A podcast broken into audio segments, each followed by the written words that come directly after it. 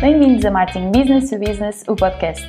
Em cada episódio, Jaime Kopk, da Amlet, apresenta-lhe ideias e ferramentas para fazer da sua marca B2B um motor de vendas num mundo cada vez mais digital. Bem-vindos a mais um episódio de Marketing Business to Business, o podcast. No universo da empresa, das empresas business to business, há ainda muitas que entendem que, como vendem a decisores empresariais, que são supostamente pessoas 100% sérias e racionais, a sua comunicação também tem que ser totalmente racional e, de preferência, um bocado cinzenta. Felizmente, há umas empresas que já vão descobrindo que os decisores das outras empresas a que se dirigem são pessoas inteiras, logo têm emoções, sonhos, desejos, gostam de ouvir e de contar histórias como os outros seres humanos. Uma das empresas que eu sei que descobriu isso é a Unit Consulting, com quem eu tive o prazer de colaborar durante um bom período e que tem apostado no marketing e na comunicação de uma forma que é bem pouco típica entre as consultoras da sua dimensão. Por isso, eu achei oportuno convidar para uma conversa o Bernardo Maciel, CEO da Unit, a quem eu dou as boas-vindas e peço que se apresente. Olá, Bernardo. Olá, Jaime, bom dia. Um, apresentar é fácil, sou Bernardo Maciel, sou responsável da Unit Consulting há alguns anos. Um, portanto, é com muito gosto estou aqui contigo, trabalhamos juntos durante, durante alguns anos, alguns projetos, nomeadamente o Zero PME, que seguramente vamos falar mais à frente, e, e portanto, é com todo gosto estou, estou aqui a conversar contigo. Um, quer explicar um, um pouquinho melhor o que, que é a Unit Consulting, o que, que o que é que vocês fazem? O que é que vos diferencia?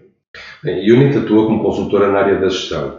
Um, enfim, posicionamos como estamos junto das empresas nos momentos de mudança. Na prática, tudo aquilo que sejam projetos relacionados com, com investimento, com financiamento desses mesmos projetos, depois alguma oferta que esteja próxima com estas necessidades, nomeadamente ao nível dos incentivos ou benefícios fiscais, também na área do ID, na área da inovação e hoje também de uma forma um bocadinho mais vincada na área do Corporate Finance, também aproveitando aqui uma, algum movimento no mercado de compra e venda de empresas, algum apoio nesta, nesta temática, é aí que nos posicionamos. E com um grande foco nas pequenas e médias empresas, não é? Sim, eu diria que é uma vitalidade, nós trabalhamos com PMEs, o país tem, eu diria que genericamente os países têm muitas pequenas e médias empresas, eh, no nosso caso, no caso de Portugal, necessariamente eh, mais parado, porque pela dimensão do próprio país não permite que as, que as micros virem pequenas, as pequenas médias, as médias grandes, é mais difícil fazer esse, fazer esse salto, mas também é por aí que nós queremos apostar, ou seja, nós sentimos que as, que as nossas empresas, mais do que as empresas, os nossos empresários têm uma elevada criatividade no sentido do empreendedorismo, têm muita iniciativa, nós vimos, num, se quisermos dividir aqui dois blocos dos últimos 100 anos, entre um, período muito estatizante de, de, uma economia muito centralizada e apoiada sobretudo as grandes corporações e depois um período de uma elevada iniciativa depois do 25 de Abril, nos anos 80 sobretudo, e depois também com, com, com a abertura da, da União Europeia, uh, muita iniciativa empresarial. E também por isso nós entendemos que há aqui um conjunto de empresários que, que mais do que empresários uh, no sentido formal do termo, são sobretudo empreendedores, gente que sabe determinada área do, do conhecimento e, de, de, do negócio eh, e que depois precisa de um conjunto de conhecimentos à volta, um conjunto de competências que normalmente não têm de formação eh, essas mesmas competências, mas também não têm capacidade financeira pela própria dimensão das empresas de terem um board robusto com diretores de marketing, diretores financeiros, diretores de inovação, enfim, todas estas áreas que é muito fácil recomendar, mas depois não é fácil ter, ter números que, que justifique. E esse, esse é o nosso posicionamento, é conseguirmos quase como uma plasticina, adaptarmos àquilo que são as necessidades que as empresas vão tendo, estas em concreto, ajudá-las a dar um salto qualitativo naquilo que é a sua evolução, acompanhando-os no, no, seu ciclo de vida. O que eu acho interessante é, nisso que você disse é porque uh, você referiu como inevitabilidade vocês terem como principal base de clientes as pequenas e médias empresas. Mas ao contrário de outras consultoras um, que também estão sujeitas a essa mesma inevitabilidade, vocês assumiram isso como posicionamento na vossa comunicação, o que é um, um, um bocadinho um desvio, mas que vos dá uma vantagem porque assumem, porque reivindicam. Né? Aliás, o que eu diria é que um, boa parte dessas outras empresas tem uma abordagem em geral bastante tímida ao marketing e à comunicação. Eu queria que você comentasse essas duas opções, uma de apostar mais no marketing da comunicação e na comunicação de forma desproporcional à vossa dimensão pelos padrões do setor, né? Ah, e por outro lado, esse posicionamento em que vocês reivindicam e assumem esse foco nas pequenas e médias empresas. Isto foram decisões pacíficas para vocês? Eh, como é que isso é? Dando, dando aqui um bocadinho o contexto daquilo que nós somos ou que fomos sendo enquanto empresa. Ah, a Unit é uma empresa que, que resulta de, de, de, uma, de, uma, parceria já antiga entre a Caixa, o BES, ainda BES e a PT, enfim, uma, um conjunto de áreas de negócio, da qual resultou, ao fim de alguns anos, de, outras, de outras áreas de negócio, esta área da consultoria. E, portanto, fez este caminho muito próximo com a rede de empresas dos dois bancos, sobretudo, para tentar encontrar soluções que fizessem sentido eh, numa lógica de diversificação da oferta destes, destes acionistas que tinham um papel comercial muito relevante. Depois, por força de um conjunto de circunstâncias, acabei fazendo um MBO da sociedade em 2016, mas nunca perdemos de vista aquilo que eram eh, a aproximação e, e posicionamento que estes bancos tinham nesta área, no segmento das pequenas e médias empresas, para podermos acrescentar, acrescentar negócio aí. E aí eu diria que foi sempre pacífica essa abordagem, sendo que era, de facto, bem mais confortável estar sentado junto de pai e mãe com uma dimensão bem mais relevante e com autoridade no, no mercado, atuando como filho de Caixa e, e, e BES, sobretudo, tinha uma presença uhum. mais forte que a própria PT, e, portanto, com essa autoridade formal que os bancos nos permitiam ter esse, esse papel junto às empresas. Quando, quando há esta mudança societária, tivemos que repensar um bocadinho como é que nós nos devíamos posicionar aí. Eh, e a dúvida era, eh, seguíamos o caminho das grandes empresas, mantendo esta lógica mais corporativa que os dois acionistas ou ex-acionistas tinham, ou seguimos aquilo que acaba por ser a nossa nova realidade, também uma PME, também com as dificuldades, e conhecendo, conhecendo aquilo que eram os desafios que estas, que estas empresas tinham. E, portanto, para nós foi, eu diria, relativamente óbvio fazermos esse caminho de afirmarmos o trabalho junto às PME. Um, também porque uh, nós acreditamos, felizmente a história tem, tem, tem nos vindo a dar razão, o negócio tem, tem vindo a confirmar isso, que as, as, pequenas e médias empresas têm tido um crescimento de sofisticação muito interessante.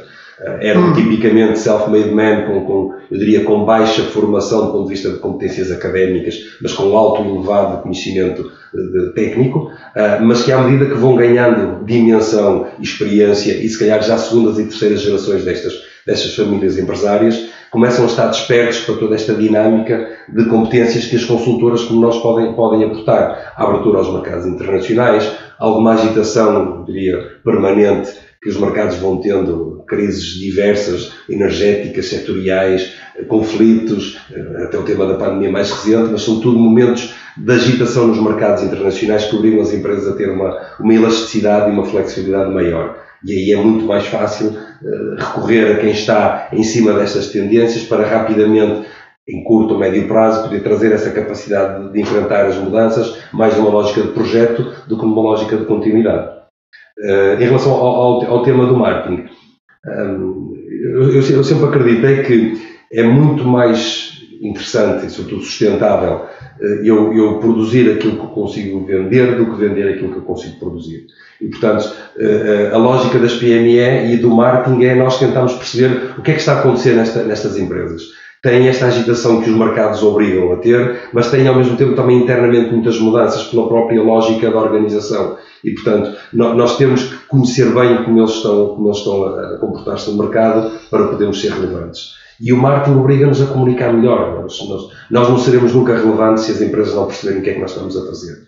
Nós temos muito que, passou o tempo de, de nos baterem à porta, infelizmente não é uma coisa que aconteça muito recorrentemente e, portanto, temos de fazer o caminho das pedras. E a única forma hoje nós, nós podemos ser relevantes no mercado é termos uma promessa muito forte, é termos uma mensagem muito forte nas empresas daquilo que nós nos propomos a fazer em conjunto com eles, não importando modelos, não importando estratégias internacionais, porque sim, tentando forçar à realidade nacional ou à realidade setorial empresarial aquilo que são as soluções que fazem mais sentido, mas sobretudo construí-las ao contrário, que é perceber exatamente o que é que dói nas empresas para nós podermos acrescentar aí negócio. Tem sido essa, essa a nossa lógica da aposta no marketing.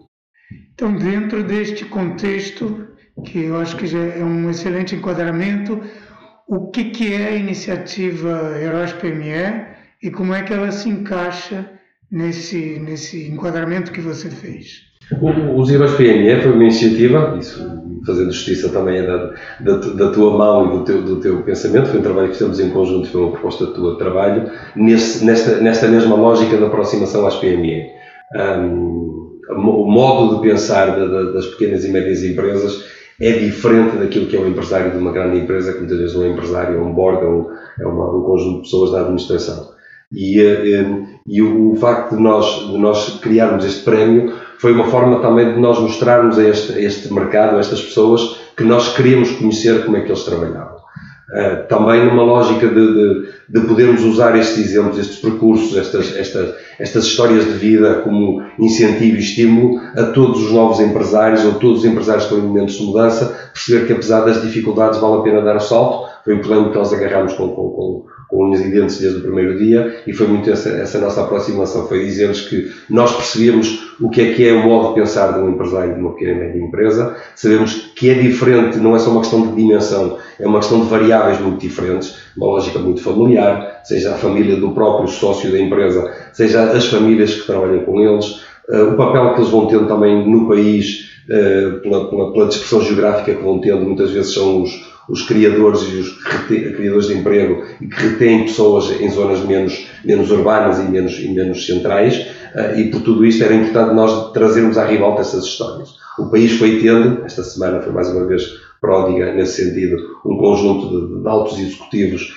que, que, tinham pés de barro e que, se, uhum. que era mais ou menos previsível, mas é fácil, é fácil hoje falar assim, mas de facto o nosso país faz-se se calhar até genericamente os países todos fazem-se e têm equilíbrio pelas pequenas e médias empresas. Por empresários que lutam todos os dias, que têm dificuldades com os seus colaboradores todos os dias, que têm que tomar muitas vezes decisões sozinhos, que têm dificuldade em perceber o impacto direto, não são só números, eh, o impacto das decisões que tomam não tem a ver só com números, tem a ver com famílias e com, e com pessoas. Com projetos de vida, não é? São projetos de vida normalmente, são pessoas que, que, que, hipotecam as suas poupanças, que as suas heranças, dedicam 24 sobre 24 o seu tempo, o tempo da sua família, muitas vezes aquilo pode ser o futuro dos seus filhos, mas porque acreditam naquela missão que estão ali a desenvolver. E é isto que nós queremos transmitir, esta proximidade. É, nós percebemos estas dificuldades. Nós próprios somos empresários, tu e eu, e sabemos o, difícil que é a, a, a incerteza do, do, do amanhã naquilo que é a gestão de pequenas empresas, e portanto, juntando a esta sensibilidade que nós acreditamos que temos, uma mensagem forte de honestidade e transparência nesse trabalho. E depois, obviamente, a competência, que essa tem que estar sempre presente, que é termos pessoas que sejam capazes depois de entregar essa promessa que nós, que eu dizia há pouco no marketing, que nós prometemos que conseguimos fazer. Você referiu que uh, o nosso país, como outros países, uh, tem no, nessas pequenas e médias empresas seu motor uh, de crescimento, de prosperidade. A diferença, eventualmente, do nosso país para outros países, especialmente cultura anglo-saxônica, é que, tradicionalmente, essas pessoas são menos valorizadas. Né? E essas histórias não são tão uh, postas no palco como aquelas das outras de grandes empresas que, muitas vezes, com, com apoio e com uma ligação muito forte ao Estado, uh, estão sempre com, com as luzes em cima. Né? E aqui nos Heróis PME, o espírito é muito buscar estas histórias que nascem com uma pessoa, com duas pessoas, com uma família, com amigos que do zero constroem qualquer coisa. Também fazendo aqui alguma justiça, as grandes empresas são, são, são muito importantes. São referências, são muitas vezes ditadores de tendência, são empresas que, com a robustez que têm, muitas vezes também conseguem alimentar uma determinada cadeia de valor que vai dando trabalho a estas pequenas e médias empresas uhum. e que muitas vezes também permitem que alguns dos seus quadros virem empresários. A Unity não era uma grande empresa, mas pertencia a, a grupos grandes empresariais financeiros neste caso, e também permitiu a mim criar um negócio e desenvolver, claro. porque as grandes empresas têm esta, têm esta grande virtude que é, à volta quase como um oásis, permitir irrigar de, de pequenas empresas o mercado. Portanto, essa, essa, essa, essa bondade existe.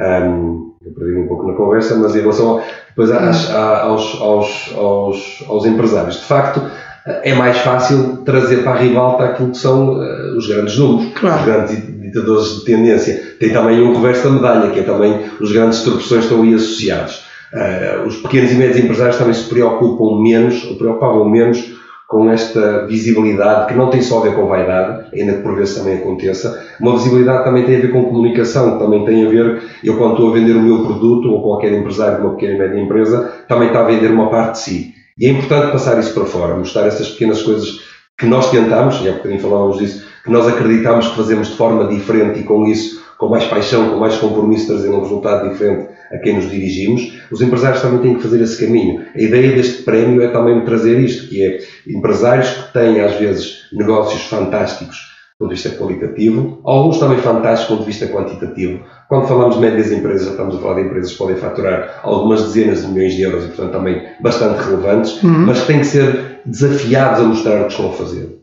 obrigá-los a organizar melhor, obrigá-los a também serem influenciadores de novas tendências e de novos empresários no mercado. Muitas vezes até a tomar consciência eles próprios, porque pode acontecer muitas vezes que essas empresas e os empresários não valorizam a sua própria história, dizem nós não fizemos nada de especial, tivemos aqui a trabalhar e pronto.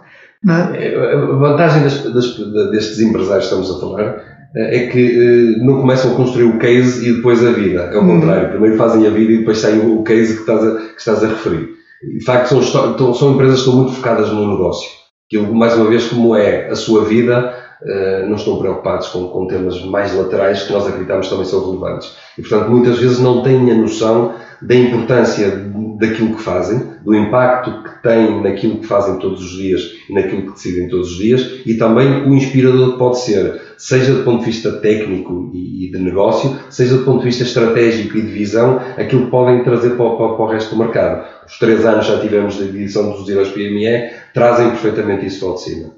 Uma consequência interessante que eu vejo dessa opção uh, de comunicação nos Heróis PME, que uh, já agora para quem para facilitar a audição, quem quiser saber o que é em detalhe e como é que funciona, vai a heróispme.pt, certo?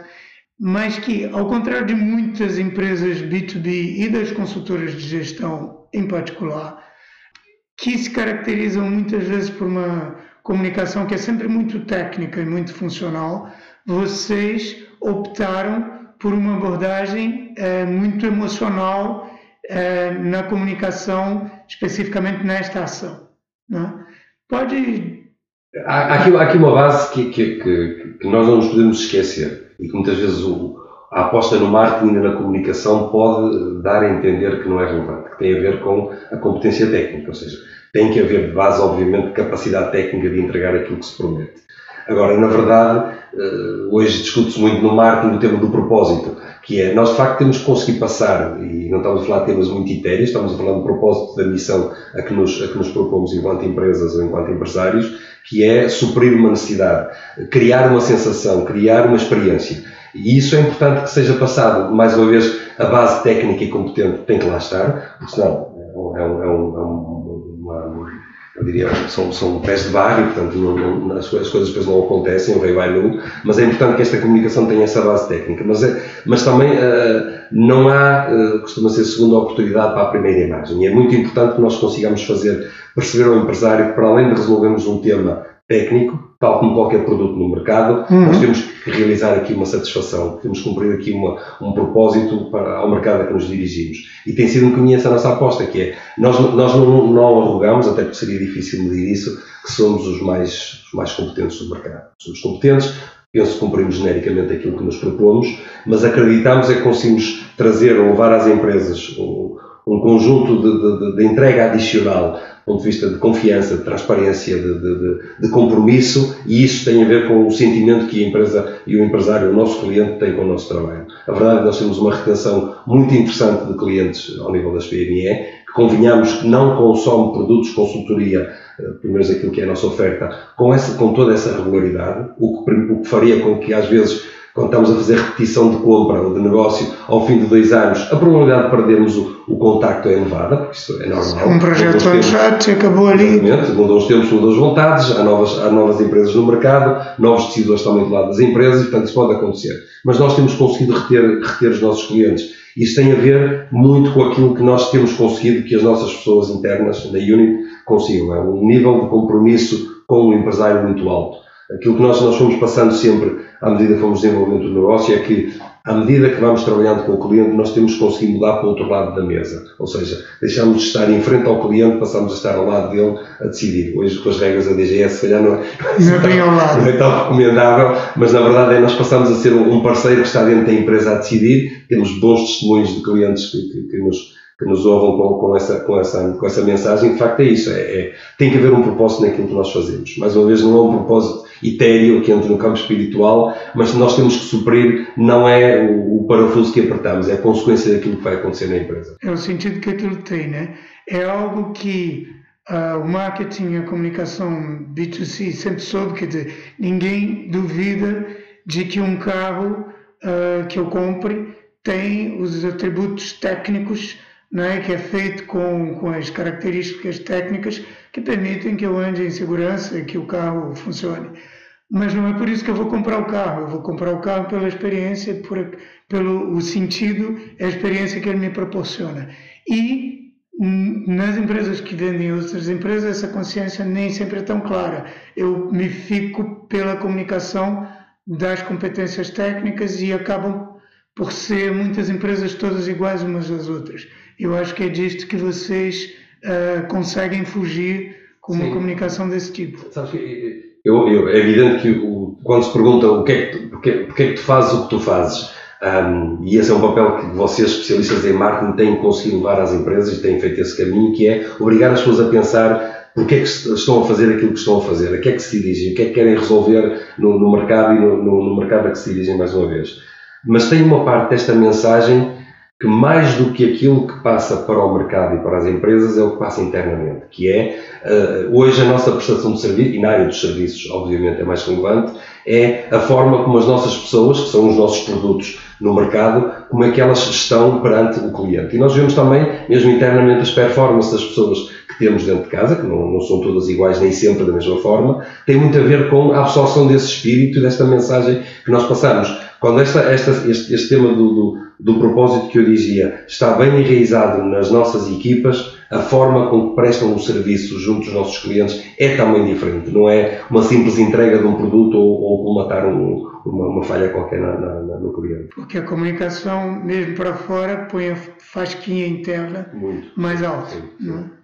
Pegando um outro tema que você já começou a falar um pouquinho, quando falou da origem da Unity, que é, parece que uh, uh, o trabalho em parceria uh, e a constituição de parcerias está no vosso código genético.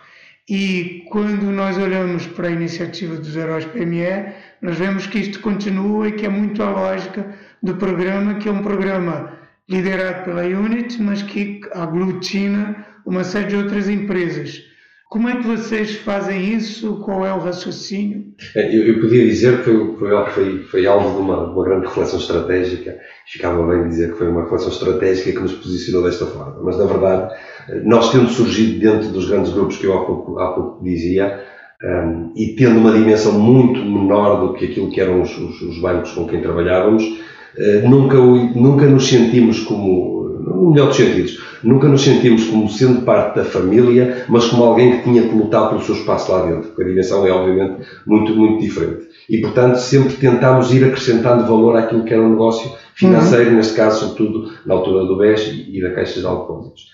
E, portanto, isso fez com que nós olhássemos muito para a lógica de parceria, ou seja, como é que eu acrescento valor? Como é que eu consigo que aquele meu prescritor perceba que eu vou acrescentar valor ao seu negócio? E isso acabou por ficar muito enraizado, enraizado na nossa cultura. A partir daí, se quiser, descobrimos aqui, e aí já com, com alguma academia em cima disto e com alguma estratégia, percebemos que este é que é de facto o nosso Oceano Azul. Trabalhamos com base em parcerias.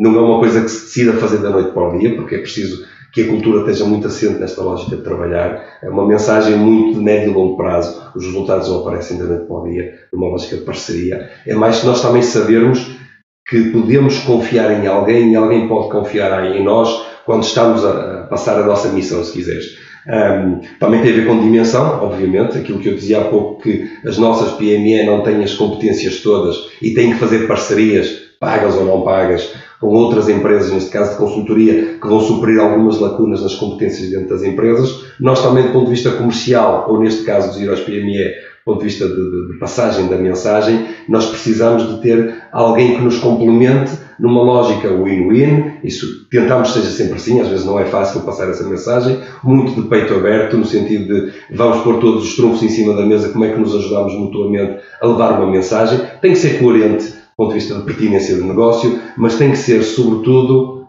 coerente do ponto de vista de, de forma de estar na vida e dos negócios. E isso tem sido a forma como nós trabalhamos, eh, tu e eu há uns anos, que nos afastámos por, por, decisão de ambos e hoje estamos aqui a conversar. E, portanto, esta proximidade existe sempre. Naquilo que são os nossos parceiros e aos PME, nós podíamos também procurar um conjunto de empresas que nos apoiariam porque têm dinheiro para nos ajudar a suportar este, este orçamento. E porque tem interesse e tem algo a ganhar também. Exatamente. Mas também precisamos, gostamos que sejam empresas que se identificam com esta mensagem. E eu, não querendo, não querendo eh, lateralizar todas as outras empresas que também continuam a estar connosco e estão este ano, este ano de uma forma reforçada, a Vitória Seguro está desde o primeiro ano com um entusiasmo que os, que os, que os administradores têm pensado, passado sempre. E, portanto, para nós é, é um orgulho e, sobretudo, também é um conforto saber que há empresas até de outra dimensão que procuram isto também nas empresas, também procuram passar esta mensagem. E de uma forma aliada é muito mais fácil e muito mais satisfatório, sobretudo. Bernardo, vocês é, como lidam com muitas pequenas e médias empresas que são o vosso, a vossa audiência, a vossa base de clientes, mas ao mesmo tempo vocês são uma PME, não uma PME com alguma dimensão mas uma PME conhece muito bem este setor. E como eu dizia no início, eu observo que vocês têm uma, uma aposta no marketing, na comunicação, que comparando com o, o que é típico nas, nas PME, é desproporcional, é maior. Um, até que ponto você acha que, que esta a, aposta em construir uma marca, investir num posicionamento claro, poderia ser um exemplo também para outras PME de dimensão comparável à, vossa e que resistências é que, que você identifica para que não haja tantas empresas a seguir o mesmo caminho? Bem, o, começando pela, pela, primeira parte, o ser PME é, é, eu diria que é muito relevante na nossa forma de atuar. Um, e usando uma linguagem não parlamentar, é lixado ser empresário, mas também não, não teríamos o prazer que vamos tendo quando vamos tendo sucessos. Um, eh, nas fases mais difíceis, acordar à meia da noite para ver os saldos da conta, para ver se conseguimos uh, suprir as necessidades dos dias seguintes e chegar ao escritório e dar para as pessoas que, que, que nós temos a responsabilidade, é uma responsabilidade uh, pesada e, é, e, e dá-nos um, um sentido de terreno muito grande que eu acho que é importante quando nós vamos de peito aberto às empresas propor a fazer negócio. Uhum. Voltando até, se quiseres, e não, não desmerecendo, obviamente, o trabalho das consultoras de maior dimensão, sobretudo as multinacionais, uh, é completamente diferente a entrega que nós damos quando nós sabemos qual é a dificuldade que o empresário está a passar ou qual é o entusiasmo que o empresário está a ter naquele e usando uma linguagem mais, mais emocional, o bebê que ele está a construir, o projeto novo que ele está a arrancar. É completamente diferente a lógica, porque eu passei por isso, sendo quadro de uma empresa que pertencia a uns grandes grupos económicos e sendo hoje o empresário de uma PME que tem que cuidar das suas pessoas, ter a visão do negócio de sustentabilidade a médio e longo prazo, preocupado em cumprir e a, ser, e a ter cara no mercado e a respeitar e a ser respeitado, isso faz toda a diferença. Não quer dizer que corra sempre tudo bem, faz parte da vida uhum. as coisas às vezes não correrem bem, mas, mas isso faz toda a diferença na hora de prestar o serviço. E acho que isso nos aproxima muito das empresas.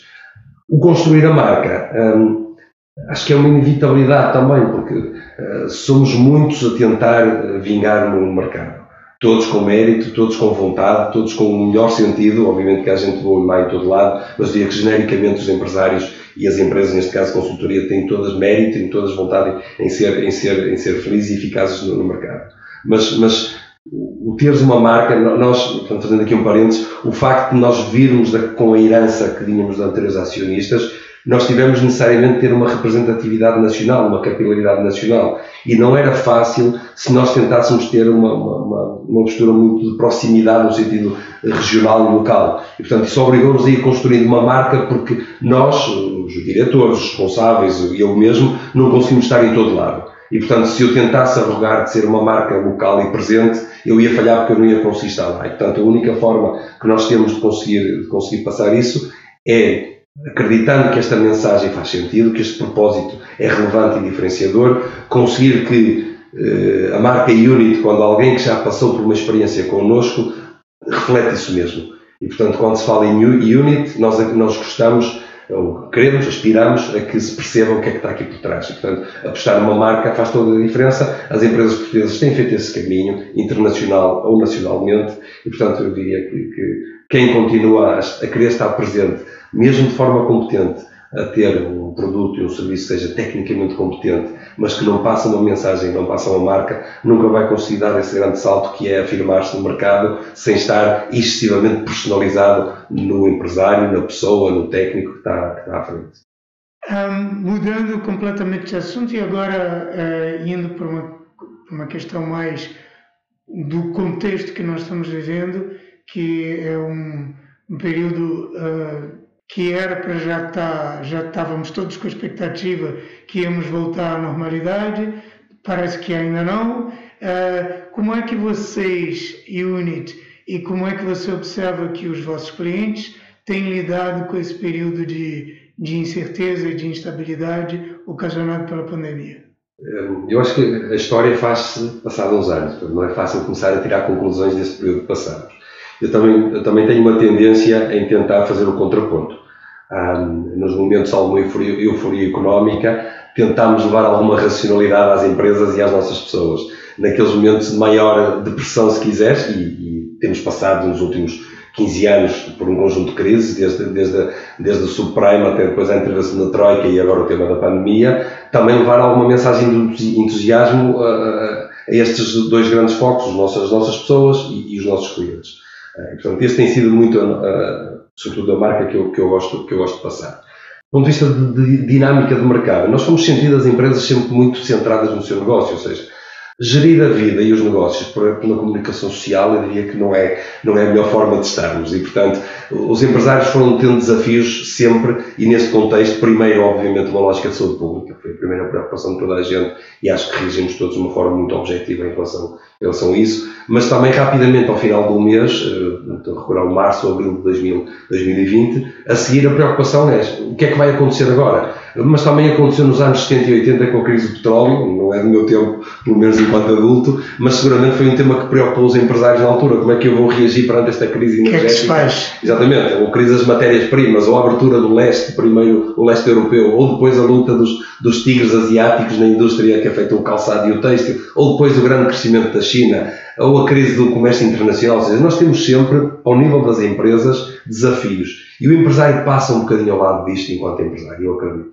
Felizmente, nós, como estamos muito agarrados ao tema do investimento, lidamos com empresários que são visionários. O empresário não pensa nunca. Uh, bem, na verdade, eu em março de 2020 achava que eram três meses, depois achava que era meio ano, bem, já estamos quase em dois anos. Mas na verdade, o empresário não pensa há dois anos, tem uma visão a médio e longo prazo e, portanto, não vai deixar de investir porque temos uma pandemia com, apesar das consequências todas que tem, é evidente que tem que olhar contra, com outros olhos para isto, sobretudo do ponto de vista financeiro. Há aqui um tema também depois de, de relações comerciais que podem ficar feridas, abrandaram as atividades económicas, abrandaram ou paralisaram. Portanto, obviamente que afetou e obrigou aqui um, um, um esforço adicional por parte das empresas. Mas nós acreditamos muito que, vemos os números da, da, economia a recuperar gradualmente, é verdade, comparando com 2020 é estupidamente melhor, mas que mesmo comparando com 2019 eh, estamos ainda abaixo, mas não, não há grande diferença. E, portanto, acredito muito que, que, que isto vai ser só mais uma etapa da nossa vida. É mais uma crise. E oportunidades que você tenha visto que surgiram e que foram bem aproveitadas pelas empresas com quem você lida? Há, há, acho que há aqui duas grandes oportunidades.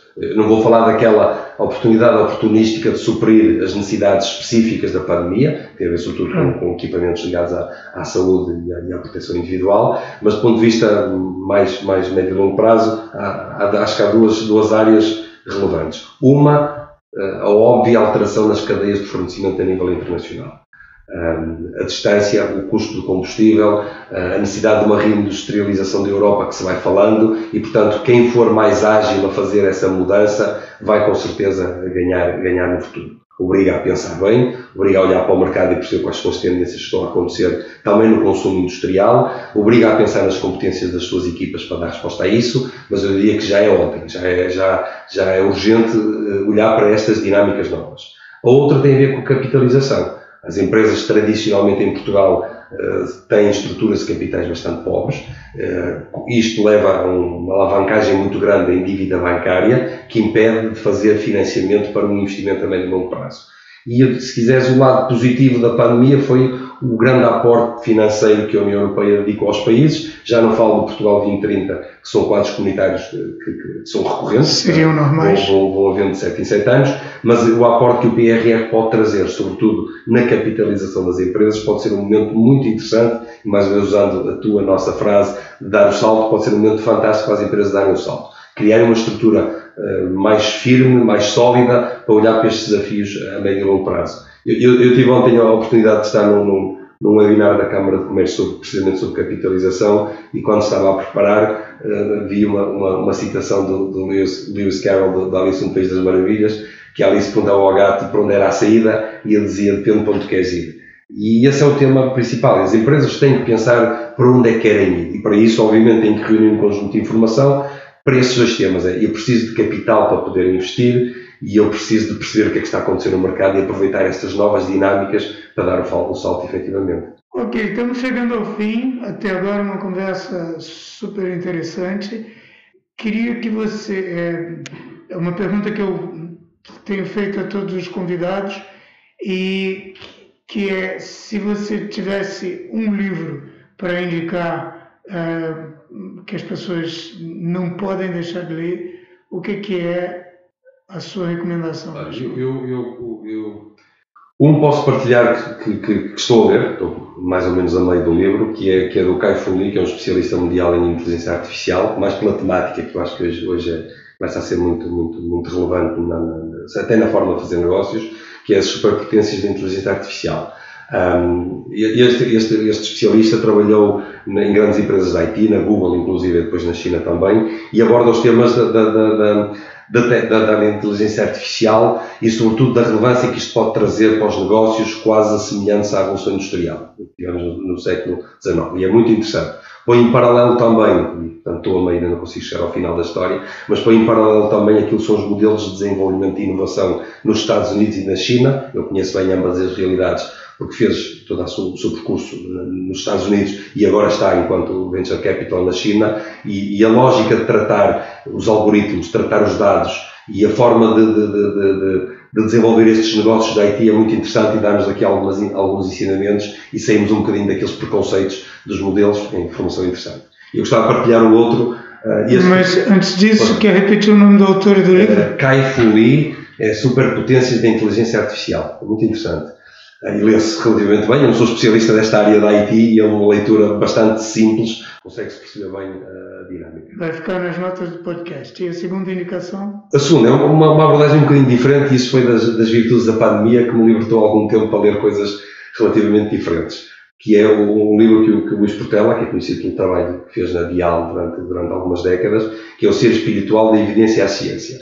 É uma área de conhecimento que eu confesso que não estava muito na minha, no meu dia a dia, mas, mas o, o Luís Portela traz aqui uma lógica, ele é um homem da ciência, como sabem, médico, e depois fez uma carreira, uma carreira como gestor, mas que aborda o tema da espiritualidade como uma via para o autoconhecimento, mas com um enquadramento científico. Uh, e, é, e, é, muito interessante. A mim abriu-me aqui a mente para um conjunto de coisas. Não, não, traz, não traz verdades absolutas, é alguém com um nível de inteligência eh, muito elevado e uma sensibilidade bastante relevante, mas mais uma vez com uma forte, uma forte componente académica e científica, para não entrarmos em temas existenciais demasiado ligeiros, digamos assim, mas traz sobretudo à discussão o tema da existência humana e do sentido da vida com uma componente científica. E esse recomendo vivamente, é um livro pode mexer aqui com, com, algumas verdades absurdas que nós todos temos, mas é um livro relativamente pequeno que se lê muito bem. Então, Luís Portela e o nome do livro? Ser Espiritual. Ser Espiritual. Também fica nas notas do podcast. E para também ficar nas notas do podcast, Bernardo, para saberem mais sobre você, sobre a Unity, sobre a iniciativa dos Heróis PME, eh, onde é que as pessoas vão procurar? Da Unity, eu penso que o mais simples é, é ir ao LinkedIn, é a ferramenta que nós estamos a utilizar com, com, com, mais, eh, com, mais, com mais regularidade e penso que se pode perceber qual é a nossa mensagem para além daquilo que é a nossa oferta. Em relação aos Heróis PME, ir à plataforma heróispme.pt, nós estamos a arrancar agora com a quarta edição, arrancamos precisamente este mês de dezembro, para recolher as candidaturas. Aquilo que tu dizias há pouco, que eu esqueci de mencionar, que é muitas vezes o próprio empresário não tem noção do valor tem a sua história, mas há um colaborador, um familiar, um concorrente, um cliente, alguém que conhece e sabe que aquela pessoa é diferente e que o seu percurso é diferente. E têm sido essas os grandes triggers das candidaturas que temos nos anos anteriores e, portanto, se acha que tem uma história interessante, partilhe connosco. Quer seja sua, alguém, quer seja. Exatamente. Se, se, se, conhece histórias interessantes, incentive essa pessoa a partilhar a história e nós temos a nossa equipa que vai seguramente ajudar a criar aqui o contexto, porque vai mostrar um percurso que é, sobretudo, é, de certeza eh, valioso, mas vai também, sobretudo, enriquecer as suas pessoas, as pessoas que trabalham mais próximas, porque traz um sentido de, de, de, de pertença e de orgulho muito forte às pessoas com quem trabalhamos. Muito bem, e se quiser saber mais sobre comunicação uh, de marketing business to business, vá a hamlet.pt ou chegar lá, não deixe de assinar a Universidade B2B, que é a nossa newsletter. Se gostou deste podcast, eu aposto que terá gostado deixe um comentário, indique para os amigos, faça uma review e não deixe de ouvir os próximos episódios que eu posso apostar que também vão ser muito bons como, como este. Bernardo, muito obrigado, pela, obrigado por ter aceito o convite e obrigado a todos por terem ouvido. Obrigado. Se gostou, não se esqueça de fazer like, partilhar, deixar o seu comentário e subscrever no seu canal preferido. Para ver as notas desta conversa, vá a almet.pt blog e em breve voltaremos com mais um episódio de Marketing Business to Business, o podcast.